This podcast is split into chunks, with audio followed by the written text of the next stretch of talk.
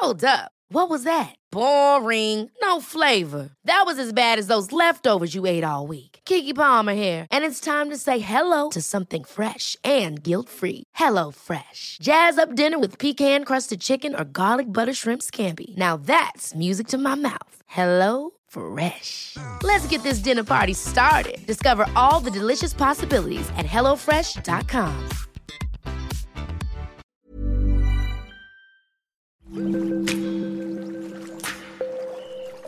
Aderezo presenta Comer limpio. ¿Qué tal? ¿Cómo están? Bienvenidos a Comer Limpio. Feliz año y felices también de recomendarles eh, todos los mejores consejos para estar bien por dentro y por fuera, como lo hemos venido haciendo en todo este tiempo. Y pues para eso está Ana Riga. Bienvenida Ana, feliz año. Feliz año, Gera, igualmente. Mi querida Ana, pues bueno, esperando que, que sea el mejor año de tu vida y el de todos, sobre todo empezando por una conciencia un poco más limpia en cuestión de buenos hábitos, dejar atrás todo lo que nos hace daño, lo que no nos ayuda.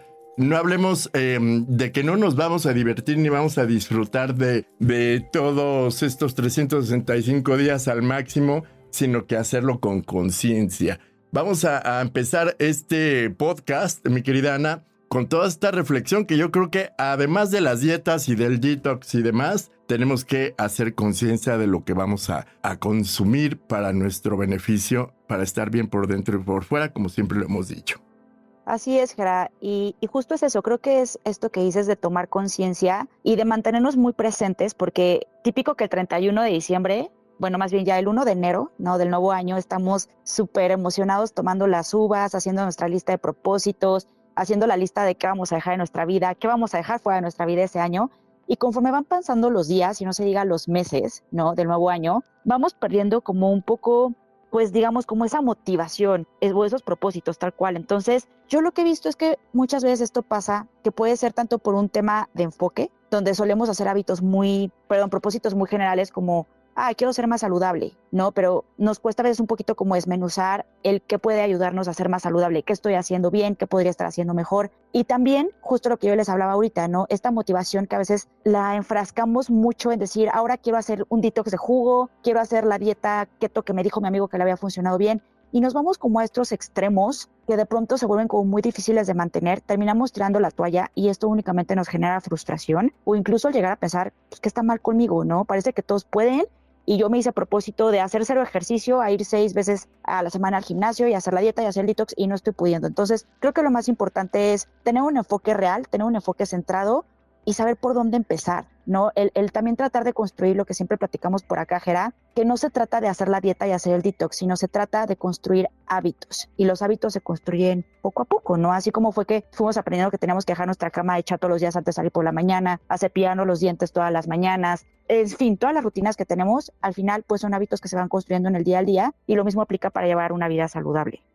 Fíjate que hemos estado investigando acerca de esto de las dietas y demás que realmente a veces cumplimos y que nos dan miedo. Ya lo hemos hablado contigo muchas veces que pues no cualquiera puede hacer una dieta, depende de si eres mujer, si eres hombre, la edad y demás, la cuestión genética. Y creo que lo más fácil podría ser eh, entonces eh, mejorar nuestros hábitos alimenticios. Les voy a comentar algo muy interesante porque digamos que eh, un tema que sabemos que es grave, que la obesidad en México cada vez aumenta mucho más. Y en términos nutricionales, la dieta tradicional indígena es muy recomendable en estos casos para los que realmente no queremos seguir alguna dieta o nos cuesta trabajo y que es buena fuente de energía en hidratos de carbono, de proteína en combinación del maíz y frijol, de vitaminas y minerales y que pues hay suficiente consumo de frutas y verduras, así como el consumo cotidiano de chile. Tiene además ventajas como ser eh, buena fuente de calcio por la nixtamalización del maíz, que es baja en grasa en su forma original, y tener un buen contenido de fibra. Cuestiones como estas, mi querida Ana, tenemos que retomar con nuestras tradiciones de por medio, que están siempre presentes en nuestra alacena y en nuestra cocina al diario, como la tortilla, el maíz. Es fácil consumirla y no meternos a procesos un poco drásticos que pues involucran una dieta, ¿no?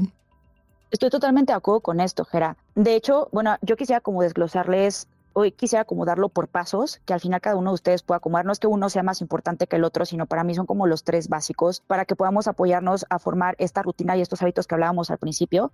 Y justo el primer paso, Gera, va muy de la mano de lo que tú dices, ¿no? Que aquí yo les quiero contar de cómo seleccionar mis alimentos correctamente.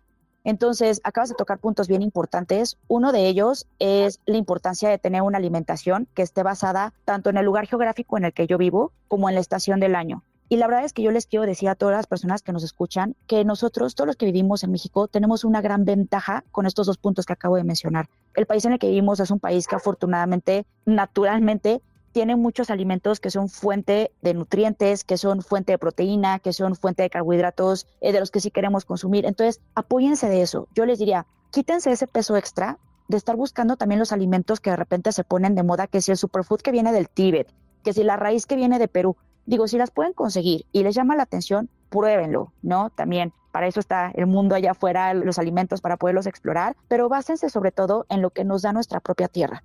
Ya mencionaste muchos de los beneficios que tiene la alimentación pues, de nuestras culturas prehispánicas, Gera, que yo les diría, retómenla 100%. Recordemos que siempre lo que menos esté procesado va a ser lo que le va a hacer mucho más, lo que le va a traer mucho más beneficios a nuestra salud. También nos va a ayudar mucho en la parte económica, ¿no? Que muchas veces se escucha este, y déjenme decirlo así porque es real, este mito de que no, es que comer sano es muy caro, que la leche de almendra del súper me cuesta tanto, eh, que la quinoa traída de Perú y el superfood traído cuestan tanto la bolsita. Quítense de eso. Yo les cuento, el cilantro es un superfood, el nopal es un superfood. Aprovechemos las fuentes de proteínas maravillosas que tenemos en México, las aves, el pescado, las legumbres que tú mencionabas, eh, el frijol, las alubias, todo esto.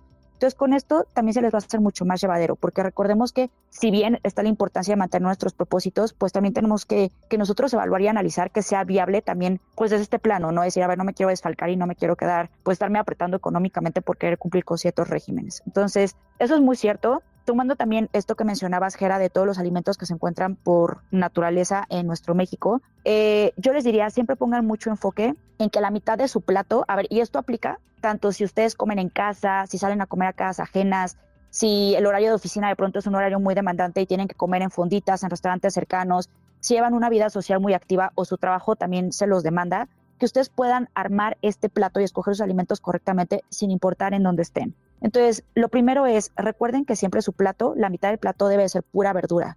Ya mencionamos algunos, Gera, pero no se vayan, no se vuelen la cabeza cosas muy complicadas. Pensemos, y tampoco a cosas de flojera como la lechuga y el jitomate. Y lo digo porque normalmente cuando piensa, pensamos en verdura, me dicen, ay, si la ensalada de lechuga con jitomate. La verdad es que a pocas personas nos gusta cómo sabe eso. Y la verdad es que también dentro de las verduras la lechuga va a ser de las que menos nos va a aportar nutrientes. Es básicamente agua. Entonces, pensemos en todo tipo de verduras, como ya mencionaba yo, cilantro, perejil, nopales, eh, las calabacitas mexicanas que son una delicia, las zanahorias, el rábano, eh, todas las hojas verdes que sabemos que son maravillosas, la espinaca, las acelgas. Entonces, la mitad del plato que siempre sea verdura. Un cuarto del plato deberá de ser siempre proteína. Cuando mencionamos proteína, puede ser ya sea que ustedes la adquieran del mundo animal, aves, pescado, carne de buena calidad, o del mundo vegetal, pues que son todas las leguminosas. Solamente un octavo de nuestro plato va a ser grasa, que esta es básica para muchas de las funciones pues fundamentales, tal cual de nuestro cuerpo. Entonces hay que incluirla siempre en nuestras comidas, pero en menores cantidades. Puede ser, por ejemplo, una cuchara que ustedes utilicen como aderezo para sus verduras o para su ensalada, puede ser medio aguacate, puede ser unas nueces, almendras, lo que a ustedes les guste más. Y por último, siempre vamos a complementar nuestro plato con un octavo de carbohidratos. A los carbohidratos se les han hecho súper mala fama, ¿no? Con toda esta tendencia de dietas bajas en carbohidratos, pero la realidad es que no todos los carbohidratos son iguales. Entonces lo que vamos a buscar es elegir siempre los que sean más altos en fibra y evitar los carbohidratos más refinados, como las harinas, el arroz blanco, los postres, los panes y pues, los productos que adquirimos del súper ya empaquetados, la mayoría de ellos. Em, es verdad que el consumo excesivo de carbohidratos refinados crea efectos negativos en nuestro metabolismo porque nos bloquea esta oxidación o como decimos cotidianamente pues el poder quemar no esta grasa para que nuestro cuerpo realice sus funciones que le requieren energía. Entonces lo mejor siempre va a ser consumir los carbohidratos enteros como fruta, leguminosas, que aparte tienen proteína, ya lo mencionamos, verduras almidonadas, si de repente no saben qué carbohidrato, apuéstenle siempre a la papa, al camote, a la yuca, eh, a todo este tipo que viene pues de tubérculos y que controlen la porción. Por ahí escucho muchas veces que, ay, sí, Ana, es a mí me cuesta mucho trabajo y subo de peso porque como mucha tortilla. A ver, la tortilla y lo que mencionabas, Gera, del maíz nixtamalizado es una excelente fuente de carbohidratos. ¿Cuál va a ser la diferencia? No es lo mismo que yo me coma dos, tres tortillas diarias, dependiendo de, mi estatura, de mi peso, de mi actividad física, o sea, que yo me eche unos tacos y ni siquiera tome cuenta de las tortillas que me estoy comiendo, que pues allá hasta escuchado personas que pueden ser 10, 15 por comida, ¿no? Entonces, también es importante la cantidad, no es que tengan que pesar y ver cuánto gramaje y si me comí cuántos gramos de, de tortilla, pero que sea un consumo moderado y si lo hacemos de esta manera, lejos de traernos pues problemas a nuestra salud y a nuestro metabolismo, nos va a ayudar y nos va a aportar una muy buena cantidad de fibra. Claro, y creo que estos temas, eh, como siempre lo hemos dicho, tenemos que compartirlos con la familia, con las nuevas generaciones, crear una cultura que realmente nos haga reflexionar sobre lo que estamos consumiendo y sobre todo como eh, la forma en la que nos estamos nutriendo, que por lo regular, si hacemos las cuentas de lo que comemos en un día, creo que no logramos eh, reunir la cantidad de nutrientes que necesitamos. Creo que los niños también deben estar conscientes de esto y platicarlo, porque es un tema que a lo mejor no se toca en la mesa, mi querida Ana. Yo creo que en ocasiones se nos olvida. Se nos olvida, Jera, y también esto que mencionas, que muchas veces cuando hablamos eh, es que regresamos un poco al primer punto, pero muchas veces cuando hablamos de hábitos y de alimentación sana, nuestra mente está como ya tan estereotipada y automatizada que pensamos en dieta la dieta, los que hemos platicado, Jera, ¿no? La dieta de la sopa de guayaba, la dieta del detox de melón. Y entonces decimos, pues eso no se puede para niños, porque eso es muy, es muy privativo, es muy limitado, deja fuera muchos grupos de alimentos. Cambiemos esa mentalidad y pensemos que todo radica en tener una alimentación sana y equilibrada y suficiente. Lo que siempre les digo, no se trata de comer menos, se trata de comer mejor. Y por supuesto que esto aplica a todos y absolutamente a los miembros de la familia. Una alimentación equilibrada y bien hecha aplica para todos. A mí a veces me preguntan, Ana, ¿esto lo puede comer mi esposo? ¿Esto lo puede comer mi hijo? Ay, ¿por qué tu hijo no va a poder comer nopal? ¿Por qué no se va a poder comer un plato de papaya? ¿Por qué tu esposo no va a poder comer la misma sopa de verduras con pollo que estás comiendo tú? Claro que se puede. Y entonces, tocando este tema, que era justo quiero pasar a mi paso número dos. El uno era el de elegir las porciones y nuestros alimentos correctamente, sin importar de qué fuente sea. De nuevo, si es preparado en casa o lo pedimos en restaurantes. El paso dos, yo los invito y les invito a que hagan este ejercicio en familia. Es un ejercicio que suena muy básico, pero les prometo, no saben cómo puede transformar sus hábitos como los de su familia, que es el de revisar y limpiar la despensa que tenemos en casa. ¿Por qué es importante a esto? Porque esto nos arroja la base, la importancia de elegir los alimentos que le vamos a dar a nuestro cuerpo en el día al día ya sea que yo coma en casa, que esto por supuesto lo va a hacer mucho más significativo aún, o que yo llegue nada más a cenar o a comer ciertos snacks a casa, de verdad se los juro, va a ser un gran cambio. Entonces, dentro de la, de la alacena sabemos que podemos encontrar un sinfín de alimentos, de artículos comestibles, un montón de cosas, pero yo quisiera que nos enfocáramos en tres tipos de alimentos que son los que utilizamos en el día al día para poder hacer una mejor elección dentro de todas las opciones que tenemos dentro del supermercado y que estos cambios como yo les decía, van a poder cambiar por completo nuestra salud y la de toda nuestra familia. Entonces, el primer alimento sería aceites y grasas. Este lo menciono porque, pues, aceites y grasas es algo que normalmente está en la cocina, ¿no? Tenemos el aceite ya sea para freír las quesadillas, hacernos unos huevos, o para los que cocinamos más en casa, los utilizamos para un montón de cosas. Yo les platico en mi caso, yo dependiendo de cada tipo de platillo que haya, de repente escojo el aceite de oliva, a veces la mantequilla, a veces el aceite de coco. Entonces, creo que a todos nos va a poder servir, nos van a poder servir estos consejos. Eh, lo primero que yo les recomiendo es que cuando piensen en grasa, siempre le demos prioridad a las grasas enteras. ¿A qué me refiero con esto? Las grasas que nos arroja por naturaleza, pues la tierra. ¿Cuáles van a ser? El aguacate, las aceitunas, eh, los pescados altos en grasa como el salmón, el huevo completo, que es algo que se ha satanizado mucho, pero en la yema es donde está la mayoría de los nutrientes, las nueces, las semillas, frutas como el coco, etcétera. Que siempre prioricen esto. Pero a la hora de elegir aceites para cocinar, que también entran dentro de esta división de las grasas, elijan siempre los aceites que no se oxidan tan fácilmente y que vienen enteros, es decir, no están procesados, no están privados de sus nutrientes. ¿Cuáles son estos? Aceite de oliva extra virgen, aceite de aguacate extra virgen, aceite de coco extra virgen y la mantequilla. ¿Por qué menciono esto?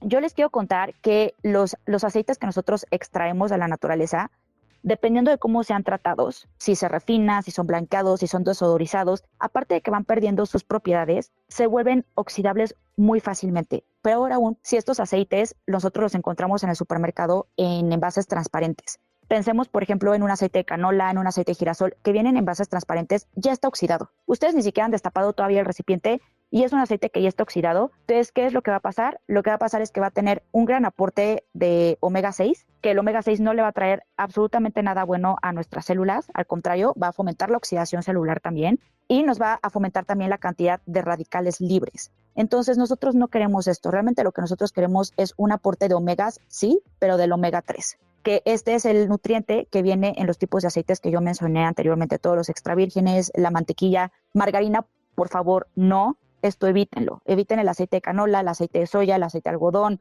el aceite de girasol, el aceite de semilla de uva, el de margarina. Todos estos aceites, como dicen por ahí, úsenlos y úsenlos para engrasar el coche. No sirven para alimentarse. Denle prioridad a todos los que mencionamos anteriormente. Justo te iba a decir, todos los que dices que son para coche, esos no se los, no se los recomendamos. Esos no. Todos los que mencionaste. Esos no. Tal cual, que Acuérdense, un muy buen tip es ver el envase en el que viene en el supermercado. Si viene en envase transparente, no lo elija. Otro que también es una base importante en la alacena son el azúcar y los endulzantes. De esto tenemos ya también episodios completos, que en los que hemos hablado del tema de la adicción al azúcar, que está comprobado que es más adictivo que la cocaína y la heroína porque activa eh, exactamente los mismos receptores del cerebro. Entonces, es por eso muy fácil que es hacerse adicto al azúcar y por eso es también tan común que escuchemos, yo escucho a muchas personas que me dicen, Ana, pero yo no como azúcar. Acá les voy a dar un ejemplo. La OMS nos dice que como un límite diario sano, un hombre debería de consumir máximo 25 gramos de azúcar al día. Para que se den una idea, un solo vaso de leche entera tiene 12 gramos de azúcar. ¿Qué quiere decir esto? Si yo me tomo dos vasos de leche al día, y se los menciono esto porque normalmente pensamos que la leche no tiene azúcar, y cuando nos dicen azúcar pensamos en el azúcar que le echo al té o al café o los chocolates que me regalaron de Navidad con las galletitas. No, no. Dos vasos de leche, con eso yo ya lleno los requerimientos del consumo máximo de azúcar que me pide la OMS. Entonces, lo que poníamos como ejemplo, si yo de desayuno me estoy echando un jugo de naranja, no me importa que sea naranja natural. Como yo ya le estoy quitando la fibra y estoy dejando solo el líquido con el azúcar, eso va a ser un subidón de azúcar, o sea, impresionante. Me tomo un vaso de leche con cereal, que aunque el cereal diga que es súper de la línea fitness, que no trae azúcares agregados, volteen la caja y lean los ingredientes. Van a ver, mínimo va a traer como unos 20 gramos de azúcares. Entonces yo le voy sumando, sumando, sumando, me voy a ir dando cuenta que mi consumo de azúcar, del que yo pensaba que yo no tenía absolutamente nada o que lo tenía bajo control, realmente es un, es un consumo excesivo. Y eso es lo que me puede estar generando esta adicción a estar comiendo todo el día, no necesariamente cosas dulces, pero a lo mejor digo, ay, a mí no me gusta lo dulce, pero me encanta comer bolillo o me encanta comer papitas. Todo eso tiene azúcar y eso nos va a causar también inflamación corporal, nos va a causar que estemos reteniendo grasa y un sinfín de fallas metabólicas que queremos evitar. Entonces, ¿a qué tipo de endulzantes debemos de darle nosotros prioridad? Stevia natural, monk fruit con eritritol, alulosa, que es un endulzante que van a escuchar muchísimo en este 2024 porque va a la alza y la verdad es que su precio es bastante accesible gilitol para aquellos que son tolerantes a los polialcoholes, miel de abeja o maple en porciones controladas para que, pues, de nuevo, no hablando de la importancia que no es nada más lo que comemos, sino también elegir la cantidad, como cuando hablábamos de la tortilla. ¿Y cuáles son los azúcares que voy a tener que evitar? El azúcar tradicional, azúcar de caña, azúcar refinada, azúcar morena, jarabe de maíz de alta fructosa, miel, jarabe, jarabe de agave, azúcar de coco, azúcar de dátil, piloncillo, sacarosa, dextrosa, sacarina, maltodextrina, en fin, todos los que les suenen extraños y, terminen en osa, sacarosa, fructosa o en dextrina, todos esos evítenlos. Porque puede ser que incluso sean bajos o nulos en calorías, pero recuerden que nuestro cuerpo no es una calculadora. Mi cuerpo no funciona 1 más 1 igual a 2, 2 por 2, 4. Mi cuerpo no funciona como una calculadora. Mi cuerpo es un laboratorio de química. Entonces, químicamente, aunque esas calorías me den cero, esos receptores endocrinológicos que yo tengo en mi cuerpo, todo el sistema hormonal, sí va a reaccionar a estos endulzantes artificiales y va a irrumpir en mi salud metabólica. Entonces tengan mucho cuidado con esos. Y el tercero, Gera, de la alacena sería la sal. ¿Por qué lo quiero mencionar? Porque nos han estado duro y dale durante muchísimos años que la sal es muy dañina para el cuerpo y esto nos ha llevado a que nosotros tengamos un consumo muy bajito de sal. Este consumo tan bajo de sal nos está llevando a tener efectos secundarios en la salud de nuestro cuerpo, que puede ser tener poca energía, sentir fatiga crónica, eh, tener un ácido úrico elevado, disfunción eréctil, que es un tema que también se está viendo muchísimo, problemas de sueño, arritmias cardíacas, deficiencia de potasio, ¿no? Los calambres, mareos, migrañas, falta de concentración, etcétera. Entonces, hay que consumir sal, pero también qué tipo de sal. Así como ya realizamos con los aceites y el azúcar, para la sal aplica lo mismo. Opten siempre por sal de mar, flor de sal, sal de Colima, sal del Himalaya, pero dejen de lado la clásica sal de mesa. La sal de mesa ya viene procesada y viene agregada también, eh, o sea, ya químicamente la industrializan con yodo, que eso muchas veces es contraproducente. Entonces, opten siempre por la sal entera. Claro, bueno, espero hayan tomado en cuenta cada punto que de verdad es básico para nuestra vida. En serio, así se los digo. Creo que tenemos que mantenernos vivos de una manera mucho más eh, sana, mucho más felices, porque esto ayuda también a estar eh, psicológicamente sanos, mi querida Ana. Creo que también depende mucho la alimentación para poder tener una salud mental positiva, ¿no es así? 100%, Gerara, como lo platicaba yo hace un ratito, nuestro cuerpo es un laboratorio químico. Entonces, todo lo que yo meto a mi cuerpo, y no solamente hablo del alimento, sino la energía que yo recibo, el tipo de relaciones de las que me alimento, el tipo de información y pensamientos con el que yo estoy alimentando continuamente a mi cuerpo, por supuesto que van a generar reacciones internas. Y esto va a influir en mi estado de ánimo, en mi energía, en los pensamientos que genera mi cerebro también, que por eso también voy ya al último paso, al tercer punto que yo quería tocar hoy, que es sigan la regla 80-20. ¿Qué quiere decir esto? El 80% del tiempo coman sano y apéguense lo más posible a su rutina. Y el otro 20% tense sus gustos. De nuevo, dejemos esta mentalidad de dieta, decir todo, todo, todo, porque me voy a Cancún en dos semanas y quiero verme excepcional en bikini, entonces dos semanas me clavo, me clavo, me clavo, me clavo, pero llego a Cancún y me tomo, me pongo a beber todas las margaritas que se me ponen enfrente, eh, me como todos los pastelitos, me excedo en restaurantes, porque claro que esto va a suceder, no son ustedes el problema. Cuando yo estoy privando a mi cuerpo y limitándolo tanto, claro que es natural que esto suceda. Quítense esa mentalidad. 80-20, 80%, me apego a lo que son hábitos saludables y el 20% me doy mis gustos. No tiene que ser forzosamente en vacaciones, no tiene que ser forzosamente en fines de semana. Siéntanse ustedes con la paz y la confianza en su cuerpo, decir, me alimento bien, tengo buenas relaciones, genero buenos pensamientos, hago ejercicio, duermo lo suficiente, que yo sé que mi cuerpo está bien. Y si hoy que es lunes, mi amigo me invita a partir una rosca retrasada de Reyes, lo puedo hacer sin ningún problema. Me como mi rosca, me tomo mi chocolate caliente y si quiero y puedo, llego a mi casa a cenar mi pescadito con mis verduras y mañana desayuno perfecto, me levanto al gimnasio y entonces así van a, se van a dar cuenta cómo va a ser mucho más fácil, mucho más rutinario poderse apegar a los hábitos que ustedes están deseando construir en lugar de estarlo haciendo por etapas y marchas forzadas y luego darse cuenta y vivir esta frustración de que otra vez caen en lo mismo, ¿no? En estos excesos. Entonces, por eso les digo, el 80-20 creo que es la clave para todo. Esto va a hacer que puedan disfrutar y llevar un estilo de vida con balance. Claro, como siempre, pues todo un compendio de información. Muchísimas gracias por todos estos consejos, Ana, que siempre obviamente tenemos que pensar y reflexionar sobre cada uno de ellos porque es muy importante. Muchísimas gracias por estar con nosotros. Gracias a ustedes, Geray. Un muy feliz inicio de año. Gracias, igualmente. Y recuerden ponernos eh, ahí abajito, por favor, todas las dudas que tengan, algunos temas que quieran escuchar de los que no hemos hablado y eh, todas las preguntas que tengan las recibimos perfectamente al día conforme vayamos eh, grabando este podcast. Muchísimas gracias por su atención. Nos escuchamos la próxima. Recuerden visitar nuestro sitio aderezo.mx. Nuestras redes sociales son nuestro Instagram aderezo-om. Hasta la próxima.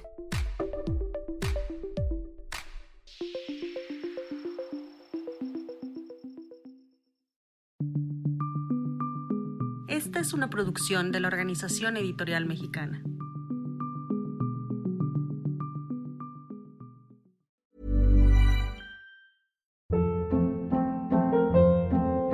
Hold up. What was that? Boring. No flavor. That was as bad as those leftovers you ate all week. Kiki Palmer here, and it's time to say hello to something fresh and guilt-free. Hello Fresh. Jazz up dinner with pecan-crusted chicken or garlic butter shrimp scampi. Now that's music to my mouth. Hello Fresh. Let's get this dinner party started. Discover all the delicious possibilities at hellofresh.com.